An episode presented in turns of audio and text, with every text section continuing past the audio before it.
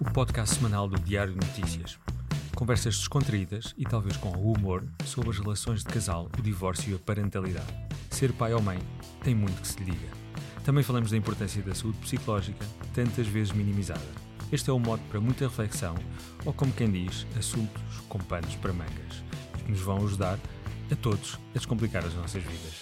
O meu nome é Filipe Gil e estou aqui, como é habitual, todas as semanas, com a psicóloga Ruth Agulhas. Olá, Ruth, como estás? Olá, olá a todos, como estão? Espero que bem.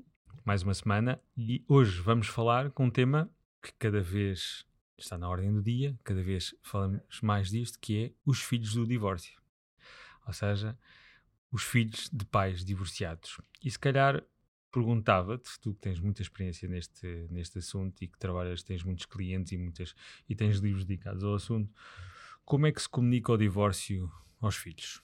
Quando e como? Bem, antes de mais, eu queria salientar que uh, o divórcio é uma situação de stress bastante significativa na vida de qualquer pessoa e de qualquer família. Uhum. E, como tal, vai exigir muitos recursos por parte de todas as pessoas envolvidas neste processo. Mesmo quando as pessoas querem o processo de separação ou divórcio, estão imunes aqui a uma quantidade de stress bastante significativa. Eu queria também salientar que o processo de ajustamento das crianças depende de muitas coisas, da idade, da capacidade cognitiva da criança, portanto, de variáveis também do contexto, mas depende, acima de tudo, da capacidade dos pais se ajustarem a este processo.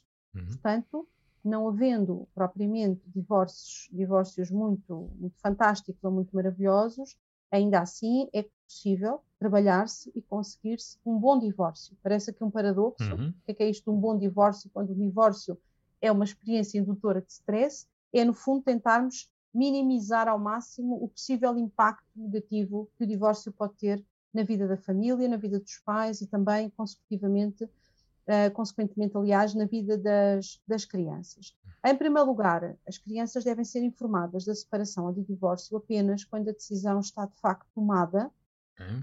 porque temos muitos casais que ora querem, ora não querem, depois acham que sim, depois acham que não, e acabam por transmitir esta ambivalência à criança, fazendo-a sentir-se completamente confusa, insegura, sem qualquer noção do que é que poderá vir a acontecer.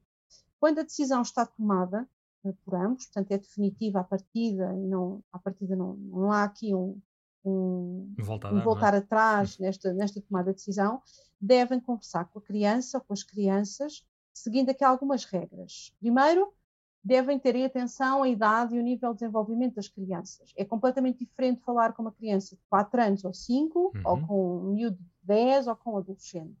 A idade traz maturidades diferentes e, portanto, a linguagem, o tipo de explicação, naturalmente vai ter que ser ajustado. E se formos falar aqui de fratrias, de conjuntos de irmãos com idades muito diferentes, então, se calhar, tem que ter conversas em momentos diferentes com cada um dos filhos. Ok. É, é difícil estar ao mesmo tempo a transmitir esta, esta informação a uma criança pré-escolar e um adolescente, por exemplo. Depois, tem que também dosear a informação que vão dar. O o que é que isto significa? Significa que há informação que não tem que ser passada para as crianças, nomeadamente informação que tem a ver com a conjugalidade.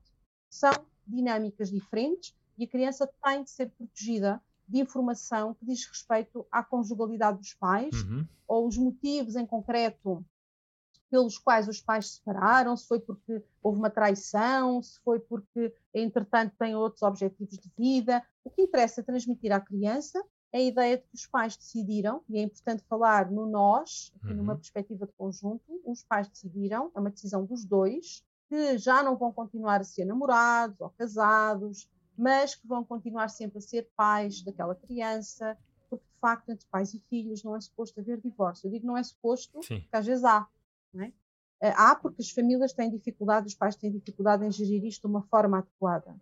Depois, têm que também ter em conta que eh, as crianças eh, vão colocar questões, as crianças têm dúvidas e é importante estarem também preparados para responder a essas dúvidas, sendo que quanto mais pequeninas são as crianças, mais essas dúvidas às vezes são muito concretas. Uhum. Quem vai levar a natação, e Ok. com quem é que fica o cão, Uhum. quem é que vai levar à escola. Portanto, as crianças têm estas dúvidas concretas, às quais os pais devem tentar responder. Idealmente, os pais devem estar juntos nesta conversa com a criança, uhum. se acharem que conseguem controlar as emoções.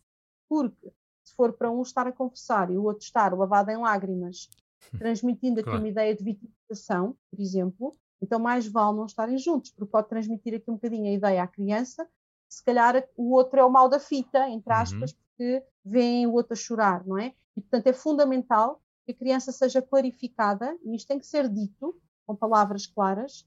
Não há culpados, a culpa não é da criança, não é da mãe, não é do pai, é uma decisão que ambos tomaram. Uhum. E esta questão da culpa é fundamental porque, especialmente as crianças mais novas, tendem a culpabilizar-se. É muito frequente. Ok.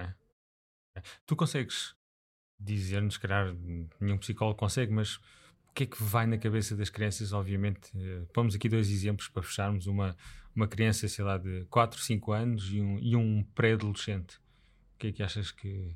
As crianças que... mais novas, em geral, as pré-escolares, 4, 5 anos, são muito autocentradas, funcionam muito em autorreferência, portanto uhum. é muito frequente as crianças acharem que a culpa é delas. Okay. Será porque fui eu que fiz birra? Uhum. Será porque fui eu que não arrumei os brinquedos? Eu não sou um bom filho? Em que é que eu errei? Portanto, é muito fácil culpabilizarem-se.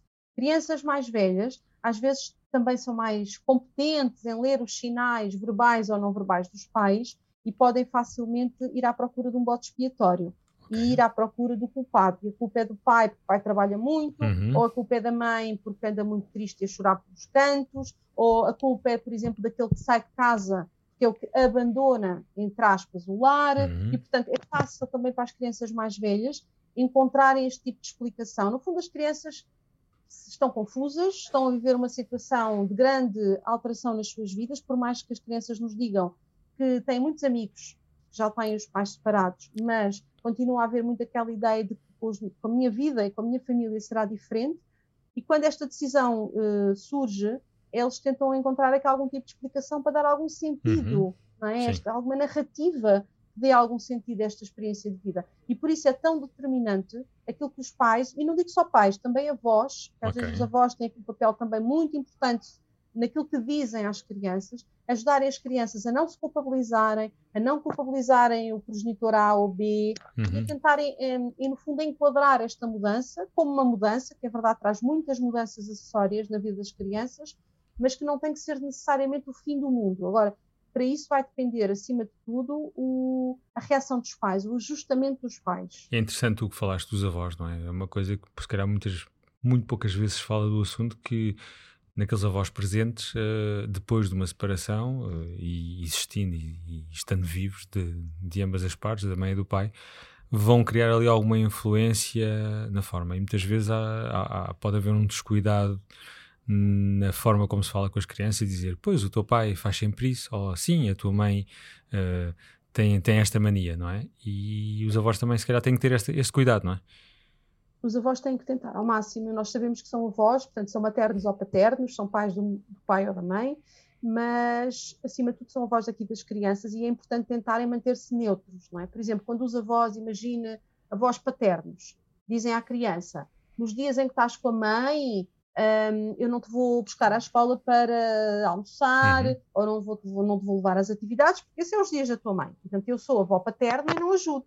Portanto, só ajudo nos dias, nos dias do pai em que estás com o pai. Uhum. Mas quando, quando, se cria, por exemplo, esta clivagem, esta separação, é fácil para uma criança pensar, então eu tenho mais vantagens nos dias em que estou com um claro. ou nos dias em que estou com o outro. Claro.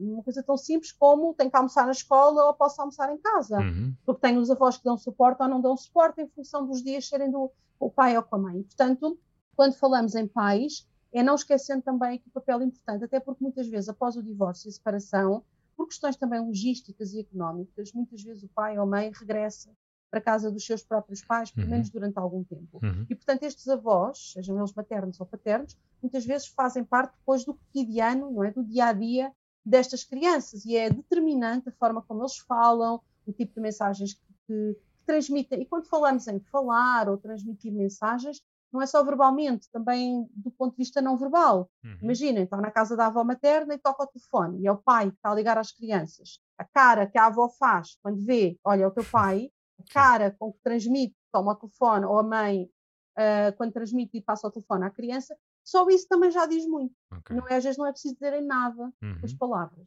Ter essa atenção. E uma pergunta, se calhar um pouco estranha, mas se calhar eh, regula muitas vezes as, separa as separações de, de, de, alguns casais, e que, o que não deve, que eu acho que não, não deve ser, mas quem sou eu para achar alguma coisa, mas há uma idade mais adequada para se comunicar com as crianças, ou seja, é mais fácil os casais se separarem quando as crianças são mais novas ou quando estão ali entre os 8 e 10 ou quando são mais velhas?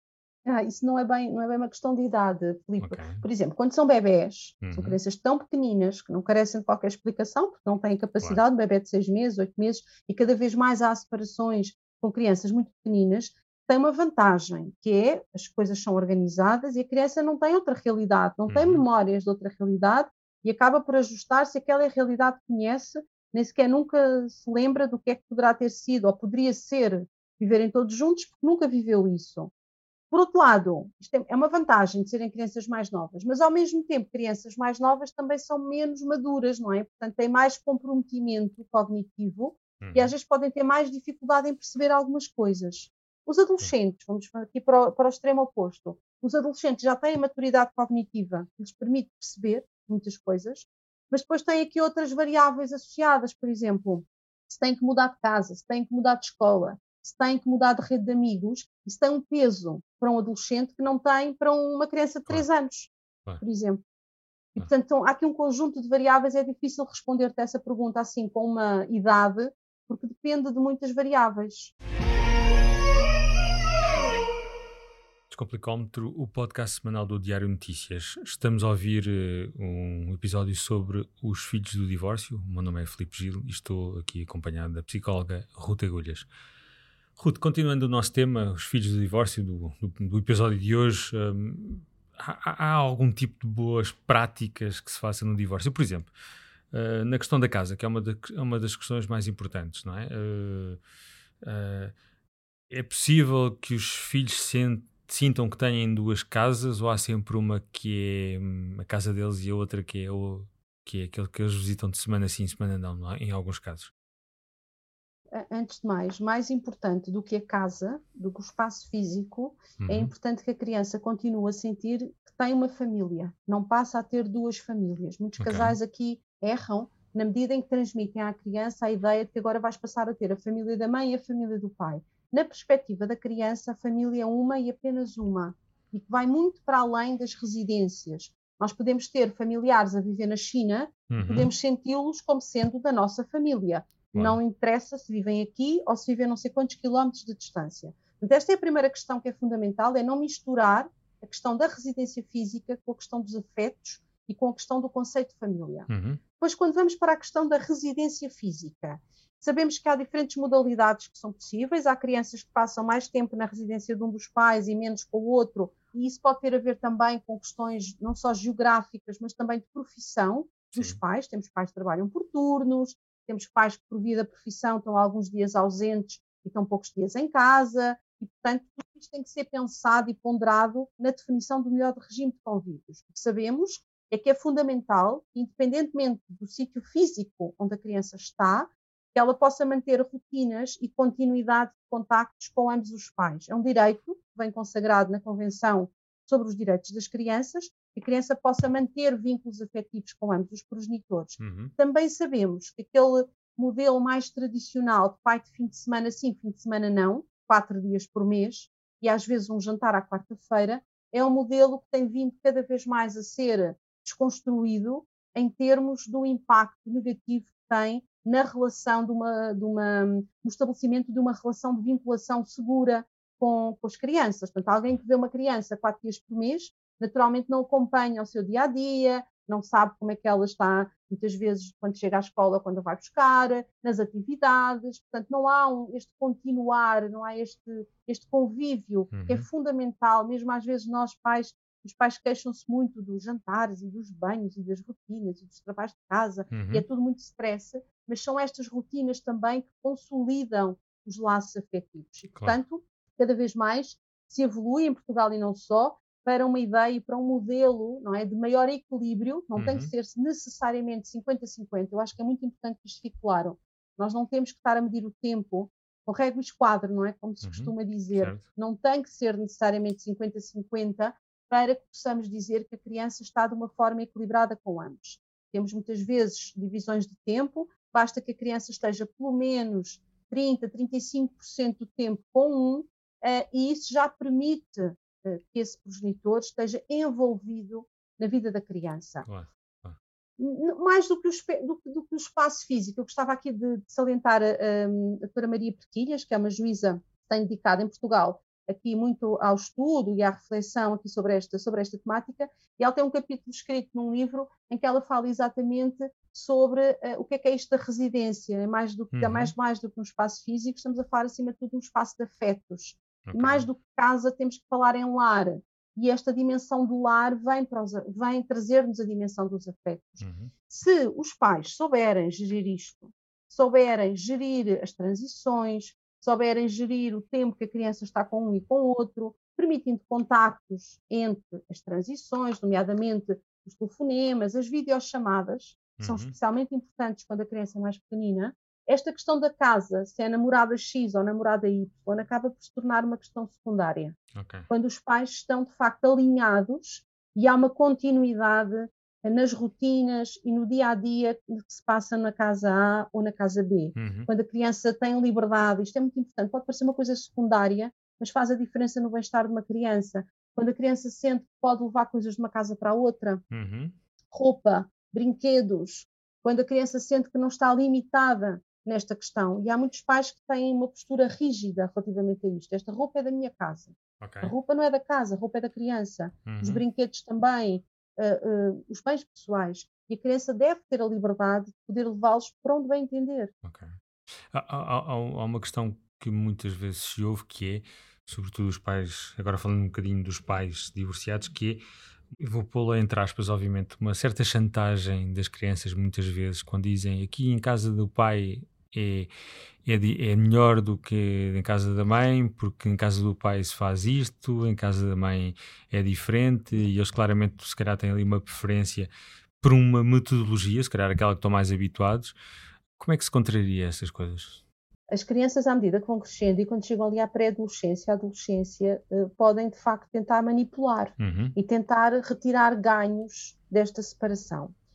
Mas para conseguirem esta manipulação e este, este ganho, eles têm que encontrar brechas, é? E okay. têm que encontrar portas de entrada. Okay. E a principal brecha pela qual é muito fácil entrar é quando eles percebem que os pais não têm uma comunicação adequada. Eles não falam sobre as coisas. Uhum. E eles podem manipular, até podem dizer ao pai, a mãe diz isto, o pai diz aquilo, que eles têm a noção de que eles não, não cruzam esta informação. Sim, sim. Quando os mitos percebem que os pais funcionam como equipa, é? equipa parental, uh, que estão unidos, não como casal, mas como pais, estão alinhados nas regras, nas orientações, e se um diz não, o outro também diz não. E se tem um castigo, por exemplo, na casa do pai, depois é o dia de ir para a mãe, o castigo pode prolongar-se para a casa da mãe, porque não, o castigo não depende da casa onde está, por exemplo. Uhum. Uh, as crianças percebem que têm menos margem de manobra. E, portanto, aquilo que os pais muitas vezes cultivam com, com práticas desadequadas de comunicação, com um, gestão de conflitos profundamente desajustada ao longo do tempo, é depois esperarmos para ver, e normalmente não vemos coisas positivas. Vemos uhum. crianças e jovens depois, não só com sintomatologia, com menor ajustamento na escola, mais agressivos, com menor ajustamento na relação com os pares, etc., mas também com maior probabilidade de tentarem encontrar aqui estratégias desajustadas de conseguirem aquilo que querem. Uhum.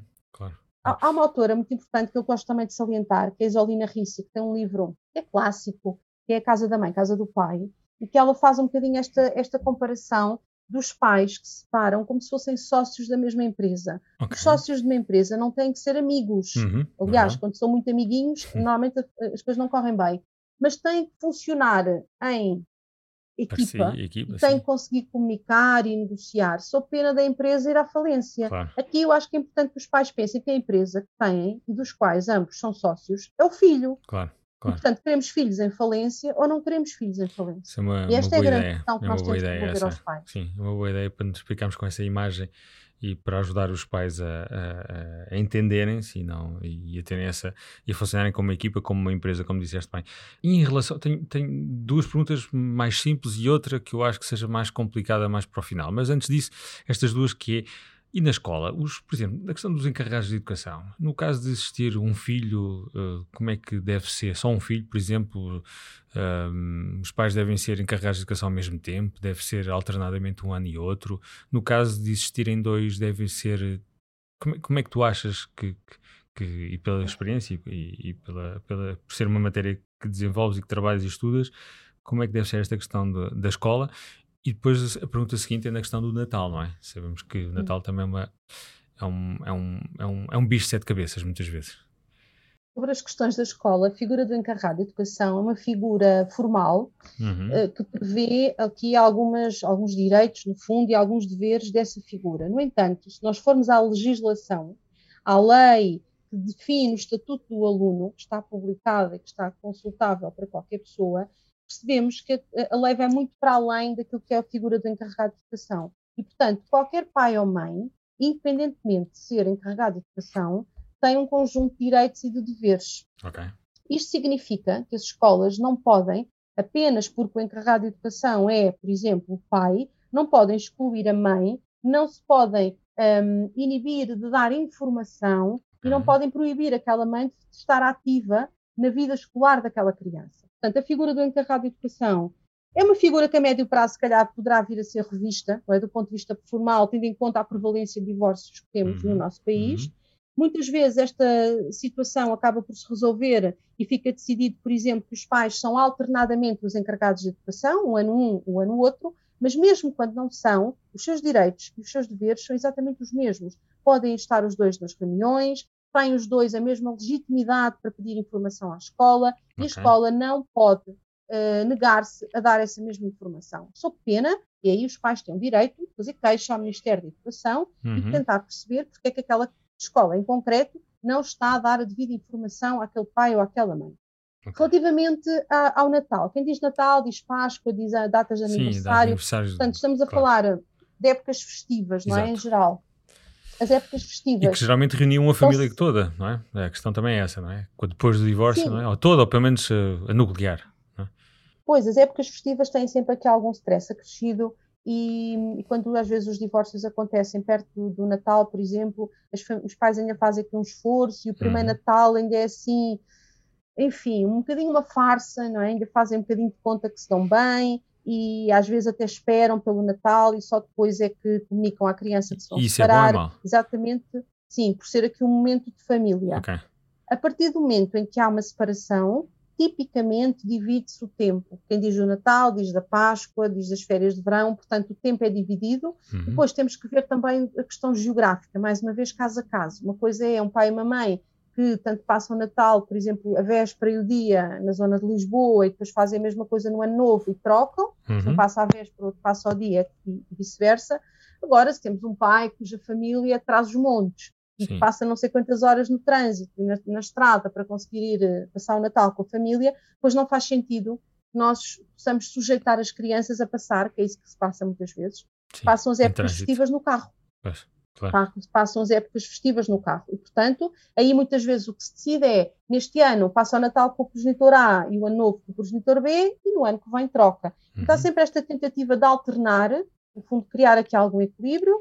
Quando não há acordo, depois o tribunal decide, anos pares é com um, anos ímpares é com outro, uhum. e, e, portanto acaba por ser assim um bocadinho a divisão do tempo. Okay. Mas repito, novamente, o que é importante é que a criança sinta tem uma família, não é? Porque, por exemplo, em muitos acordos de, de, regulação das responsabilidades parentais vem definido como é que se passa o dia de anos da criança, Sim. como é que se passa o dia de anos do pai ou da mãe, ou o dia do pai ou o dia da mãe, e é omisso, a maior parte dos acordos são omissos sobre, por exemplo, os aniversários dos avós, dos primos. Ok.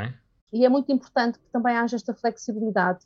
Aliás, flexibilidade é a palavra de ordem, não é? No que diz respeito a estas questões. Uhum. Se é o aniversário da avó materna e coincide com o fim de semana em que está ou com a semana em que está com o pai, depois vamos tentar flexibilizar, troca-se o fim de semana, a criança vai à mesma festa da avó e volta. Ou seja, claro. é muito importante que a criança sinta que tem esta, esta possibilidade, não é? De se ajustar e que não tem a sua vida, não é? Escrita num calendário. Sim, sim. Uh, e que já está tudo segundo, decidido até quando tiver 18 anos. Claro, claro. É importante. essa flexibilidade, tu disseste, se calhar é a palavra-chave para que os, os, casais, daquilo que estavas a falar anteriormente, a empresa seja, consiga existir e, esteja, e, e dê lucro. E esse lucro eu acho que é que podes-me corrigir, que é a felicidade, neste caso é a felicidade das crianças e, o bem-estar delas. Um... É, hoje, hoje ouvi eh, uma criança de 10 anos, repito, 10 anos, uhum. no contexto de um conflito parental assim muito complicado, dizer que estava a pensar acabar com a própria vida. Portanto, eu acho que os pais têm que pensar de forma séria o que é que andam a fazer aos seus filhos claro. e que isto tem custos a médio e longo prazo. Claro. E esta centração que os pais fazem no conflito e com o outro, uhum. uh, levando as crianças pelo meio completamente como armas de arremesso, tem custos para a saúde mental das crianças. Claro. Uma criança de 10 anos dizer que está a pensar acabar com a própria vida, não aguenta o conflito em que está metida, é de facto essa expressão, uhum. é, eu acho que é uma luz vermelha muito, muito intensa que tem que se acender na cabeça de muita gente. Claro. O que é que estão a fazer? O que é que estamos a fazer às crianças quando as sujeitamos? Isto é maltrato, uhum. não é? Uhum. Portanto, é todo, tudo isto que nós temos aqui hoje a falar. Eu acho importante, Filipe, que nós hoje tenhamos falado nesta, neste tema numa tónica positiva. Claro. O que é, é importante, o que é que é positivo, o que é que ajuda as crianças. Tudo o que é o contrário disto prejudica as crianças uhum. e tem uhum. impacto. Claro que sim. Uma questão. Quando é que se deve apresentar um namorado ou uma namorada? Como é que deve ser essa gestão perante os filhos? Bem, então a regra tem que ser uma coisa de cada vez. Ok. Deixem, por favor, as crianças ajustar-se às mudanças, saber que há um divórcio, há uma mudança de residências, às vezes uma mudança de escola, às uhum. vezes uma mudança de círculo de, de círculo de amigos. Portanto, são muitas mudanças e quantas mais mudanças ao mesmo tempo, mais desafiante é. Portanto, uhum. uma coisa de cada vez. Introduzir um terceiro elemento ou um quarto elemento tem que ser algo ponderado. Não há uma regra de dizer X meses ou X anos, Sim, mas claro. tem que ser numa perspectiva de, primeiro, temos alguma segurança que as crianças já estão minimamente adaptadas a esta nova realidade uhum. e depois ter também alguma segurança que esta relação nova que se vai agora apresentar tem alguma estabilidade também. Okay. Claro que ninguém tem bolas de cristal claro, e ninguém sabe claro. se esta relação vai durar para o resto da vida ou se vai durar X anos. Mas que não seja, como muitas vezes acontece, que as crianças já conheceram um, dois, três, quatro, cinco, seis namorados e uhum. namoradas dos pais.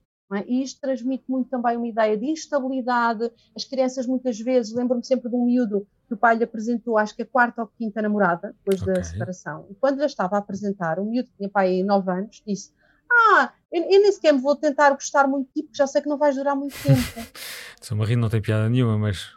E a rapariga ficou com uma cara, não é? O que é que isto quer dizer? Quer dizer que este miúdo tinha uma história, não é? Uhum. Ele olhava para trás e o pai já tinha apresentado tantas namoradas que esta era apenas mais uma. E para se defender, para me defender, eu miúdo, nem me vou ligar. Claro. Do ponto claro. de vista afetivo porque sei que tu estás de passagem, uhum. tu és transitória. Não é? Esse mesmo miúdo, passado uns tempos, por acaso esta namorada durou, durou alguns meses, e passado uns tempos perguntou à namorada: então, mas há quanto tempo é que tu estás com o meu pai? E ela respondeu: há seis meses ou há oito meses. Ah, deve estar mesmo a acabar. A perspectiva dele era de que aquilo não durava muito mais do que isso. Claro. Portanto, o que é que também estamos a ensinar às crianças sobre as relações amorosas Sim. e sobre as relações afetivas? Que são completamente passageiras, voláteis, Sim. que se troca de namorado e de namorada como quem troca de blusa, não é? Uhum. Portanto, que haja também alguma segurança uhum.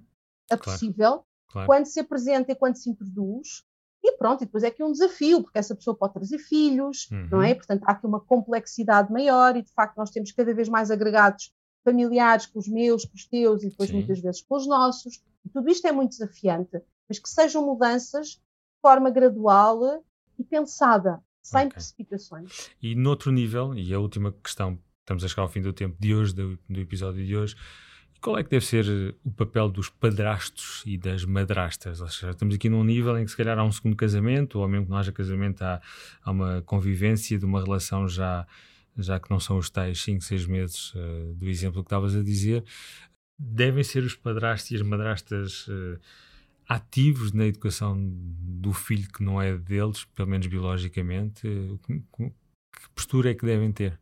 Sei que cada caso é um caso, mas certeza que há muitos, muitas pessoas assim nesta situação a ouvirem-nos e que gostavam de ter uh, um, um, uma forma de descomplicarem a sua vida. Sim, os padrastos e as madrastas, primeiro, têm sido também muito maltratados na, na, nas bandas desenhadas e no imaginário infantil, nomeadamente as madrastas, que são sempre más Sim, são sempre e tratam bruxas, sempre mal as é? crianças. da Cinderela, uma e, coisa portanto, assim. já aqui uma expectativa negativa quando se ouve a palavra madrasto ou padrasto. Uh, estas pessoas que vêm aqui assumir um outro papel, primeiro, assumir claramente que não estão a substituir pais nem mães, uhum. não estão aqui a substituir-se e que, um, e que vão, acima de tudo, acho que o grande caminho é primeiro estabelecer uma relação de proximidade afetiva, de amizade, de confiança com as crianças, são filhos do outro, uhum. um, e depois, só posteriormente, então, poderão pensar em tentar impor algumas regras ou alguns limites. Okay. Quando estas regras e estes limites são, de alguma forma, definidos de forma muito cedo, de forma muito precoce, tipicamente as crianças não reagem bem. Uhum. Tu não és minha mãe, uhum. não mandas em mim, tu não és meu pai, não podes falar comigo Exato. assim. E, portanto, há uma desautorização aqui do, do, do padrasto ou da madrasta, que é importante para que isso não aconteça, primeiro, uhum. haver um foco no estabelecimento de uma relação de amizade, okay. confiança, de companheirismo. Lá está, porque não estão a ser substitutos do pai ou da mãe, continuam a tê-los. Claro. E depois é tentarem negociar, não é? Quando há os meus, os teus e os nossos, uhum. Eh, se as regras também forem muito discrepantes, também se criam conflitos ao nível da, das crianças, porque depois, então, mas ele pode, eu não posso. Claro, claro. Mas as regras são diferentes Sim. para um e para outro tudo isto tem que ser negociado. Aqui negociar é a palavra-chave, negociado pelos adultos e, e, tentar que as crianças se ajustem também de uma forma gradual, não é? Porque uhum. de repente é uma pessoa que desaparece da sua vida e pode não ser fácil para a criança ajustar-se a esta nova realidade. Claro, claro. Um, mas acontece que muitas vezes uh, muitos padrastos e madrastas uh, sentem-se. Não querem meterem-se muito na, vida de, de outras, de, dos, dos, filhos dos outros, do, do, companheiro ou da companheira, sendo que muitas vezes vivem todos no mesmo espaço e é uma coisa que é capaz de ser complicada de gerir, não é? É Pode o bom ser complicado de gerir, especialmente quando crianças diferentes têm regras diferentes. Imaginemos uma situação muito prática. São sete da tarde uhum. e há uhum. uma criança que diz tenho fome, quer comer uma bolacha. Uhum. E é filha daquela senhora, portanto, imagino da madrasta dos outros, e esta mãe diz, podes comer bolacha e vem a filha do seu companheiro e diz também quero uma bolacha. E o pai diz: Não, tu não podes comer bolacha antes do jantar. Cria-se aqui uma situação de tensão e de conflito, uma situação banal, vou dar um exemplo banal bolachas. do dia a dia, que é então uma pode comer bolacha, outra não pode comer bolacha, porque a mãe acha que pode e o pai acha que não pode. E portanto, são estas questões que têm que ser negociadas por este casal previamente, claro. para tentar haver aqui uma harmonização das regras, para que quando há crianças, não é, de fruto de relações diferentes, não se crie esta situação de clivagem e de, e de conflito até, porque são realidades diferentes, mas depois no mesmo espaço. Claro, claro. Muito bem, Ruth. Um, chegamos ao fim deste episódio, mas uh, nós vamos continuar no próximo episódio com este tema. Um, vamos continuar a falar dos filhos do divórcio, mas vamos falar com pais, mães e filhos de, de, de, casais divorciados. Vamos ter algumas testemunhas que nos vão contar como é que passaram pelo processo e como é que alguns hoje, passado alguns anos, como é que, como é que se conseguiram uh, relacionar, não só com os pais, com novos padrastos, com novas pessoas, com novos amigos, passaram todos por, essa, por essas mudanças. Voltamos para a semana, mas desta vez com o mesmo tema e com, outros, eh, com outras pessoas a falarem connosco e a ajudarem-nos a descomplicar a vida quem nos ouve. Ruth, mais uma vez, muito obrigado e voltamos para a semana. Beijinhos, até para a semana, cá estaremos. Até para a semana, Ruth. Obrigado.